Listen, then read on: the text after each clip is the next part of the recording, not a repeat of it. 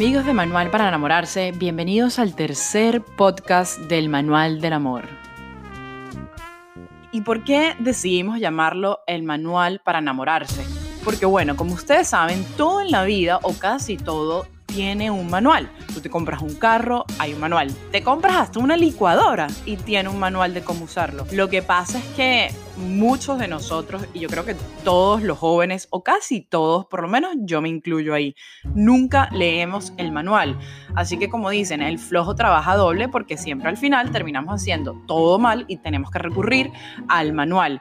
Y es por eso que nosotros hemos creado, gracias a Dios, este, este manual de cómo ha sido el proceso tanto de mi compañera Andrea Sánchez como de su servidora Aira Nederis en todo este caminar. En el último episodio les había compartido esa transición de cuando yo salgo del retiro de Maús, que me enfrento de nuevo, como yo digo, salí de ese spa del alma a enfrentarme de nuevo a toda esta jungla, a todo este mundo y empiezo a alimentar mi fe. ¿Qué pasa? toda la vida yo estaba o venía acostumbrada, o mejor dicho, muy mal acostumbrada a hacer tantas cosas. Tenía un ego, tenía una soberbia. Tú sabes que cuando eres joven, todos nosotros tenemos o creemos que tenemos la razón de todo. No, es que esto lo hago así porque esto es así y piensas que te estás comiendo el mundo. La verdad, para nada ir a misa, para nada, para mí todo esto era nuevo. Entonces, yo soy una persona que, me gustaban mucho los retos. Y el padre Osvaldo me dice en aquel momento, bueno, Irán, mira, ya tú sabes y te he hablado de cómo alimentar la fe. Ahora la tienes que poner en práctica.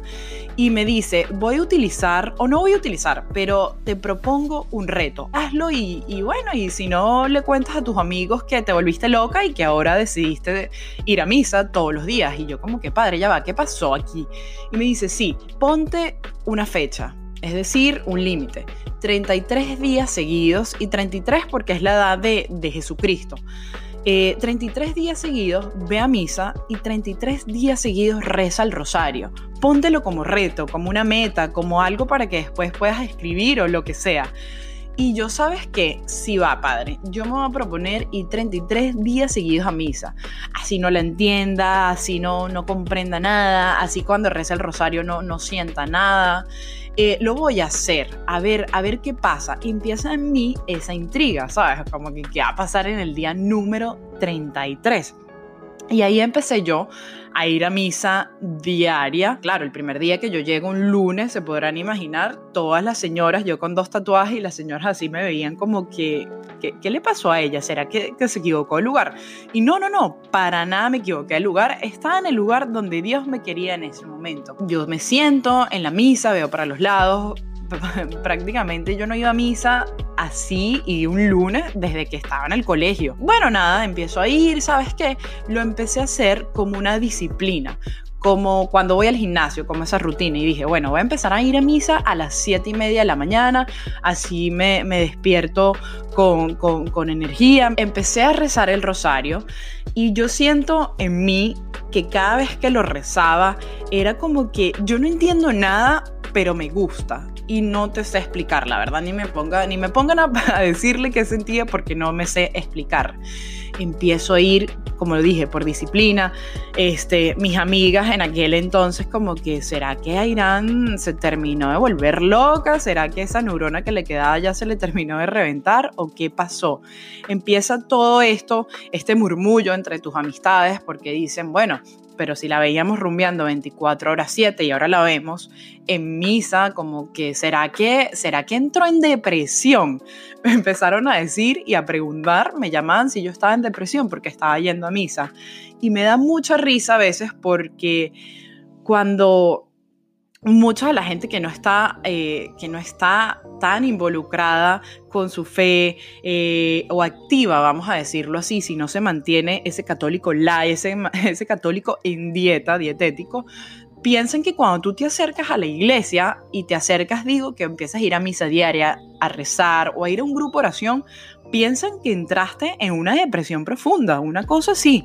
Y yo decía, no, no, no, ya la depresión la pasé, ahorita lo que quiero es redireccionar y cambiar mi vida.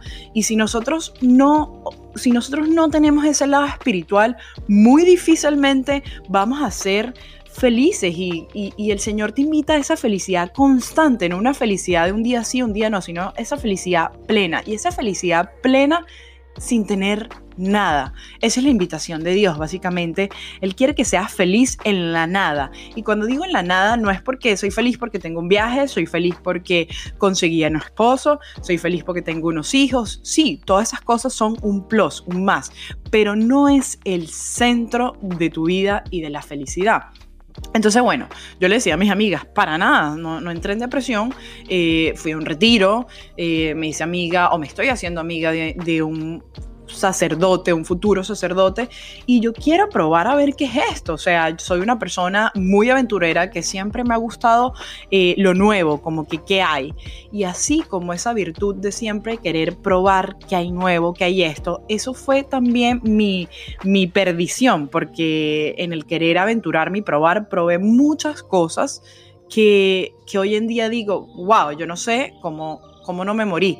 Y ahí es cuando digo, Señor, tu infinita misericordia y ese angelito, la guarda, me salvaron de muchas, porque si no, yo no estuviese hablando aquí.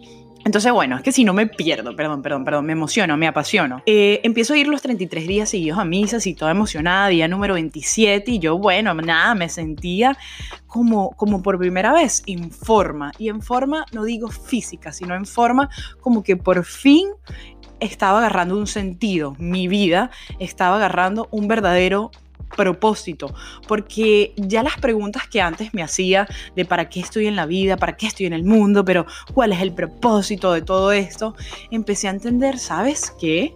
El propósito de vivir no es hacer y deshacer y tener todo el éxito, todo el dinero, no. El propósito es que estamos aquí de paso, somos turistas, esta vida que tenemos aquí es prestada y hay otra vida después de la muerte. Y hay un cielo, y hay un purgatorio, y hay un infierno. Y ya, ah, o sea, yo, yo no quiero ir para el infierno, yo no me quiero quemar. Y empezó todo esto en mí, como que, Señor, ya va, ¿cómo es ese cielo? Y empezaron estas nuevas preguntas que a la vez me hicieron indagar más, me hicieron averiguar bien lo que era el sacramento de la Eucaristía, lo que ahí sucedía. Entendí por primera vez lo que era una confesión de verdad y de corazón y lo que hacía en mi vida la confesión. También les tengo que decir algo, yo no conocía lo que era el Santísimo Sacramento. Y en estos 33 días, el Padre Osvaldo un día me dice, mira, eh, te voy a invitar a algún lugar. Y tú sabes, yo como siempre, bueno, nada, vamos aquí a rumbear. Para nada, me ha dejado o bueno, sí, en la rumba de Dios. Él me lleva a un sitio aquí en la iglesia de San Raimundo, de San Raymond, en Miami, y me, enseña una capillita chiquita donde había, donde está, perdón, la hostia consagrada, y él me dice, mira, ahí está Dios. Y uno así como que todo incrédulo, o no, no, como que ya va, ¿cómo así que ahí está Dios? Y yo veo un pedazo de, como decimos en Venezuela, una, una oblea, una, hostia, o sea, un pedacito de pan, y él me empieza a explicar la maravilla que es esto y yo solo empecé a ir también y me quedaba sentada, quieta. Yo decía, bueno, Señor, aquí estoy, aumenta mi fe porque yo en este momento no siento que tengo fe, no la veo. Y es ahí donde de verdad empezó la transición de querer cambiar, porque ya no era yo la que, la que estaba cambiando por mí misma, era el Señor que quería cambiar mi corazón, transformarlo para entender el verdadero propósito de mi vida y de nuestra vida en la tierra. Les quiero leer algo que a mí me impactó en este proceso. Eclesiastés, el capítulo 11, el versículo 9, que dice consejo a los jóvenes. Y dice así, diviértete joven, ahora que estás lleno de vida. Disfruta de lo bueno ahora que puedes. Déjate llevar por los impulsos de tu corazón y por todo lo que ves, pero recuerda que de todo ello Dios te pedirá cuentas. Y yo así como que, ¿qué? ¿Y qué, y, viene aquí? Yo dije, pero, wow, o sea, qué fuerte. Todo lo que hacemos en nuestra juventud y en sí, en nuestra vida, todo te lleva a una consecuencia. O sea, le voy a tener que rendir cuentas a Dios de todas esas locuras que yo hice. No, ya va, ¿qué pasa aquí? Y es ahí cuando empiezo a comprender, ya va, vamos a, cambiar esta ruta. Si antes bien mi GPS estaba perdido, estaba yo creo que dando vueltas sobre mí misma, así como, como la Tierra, eh, no, vamos a cambiar el GPS, Señor. Vamos a, yo, yo quiero ese cielo. Soy una pecadora profesional, pero quiero buscar esa santidad que tú tanto hablas. Así que, amigos de Manual para enamorarse, se nos ha acabado el tiempo. Espero que les haya gustado este capítulo 3, episodio 3 del podcast del Manual del Amor. Y nos vemos la siguiente semana donde hablaremos un poco más sobre el propósito y esa misión que Dios tiene en la vida de cada uno de nosotros. Se les quiere.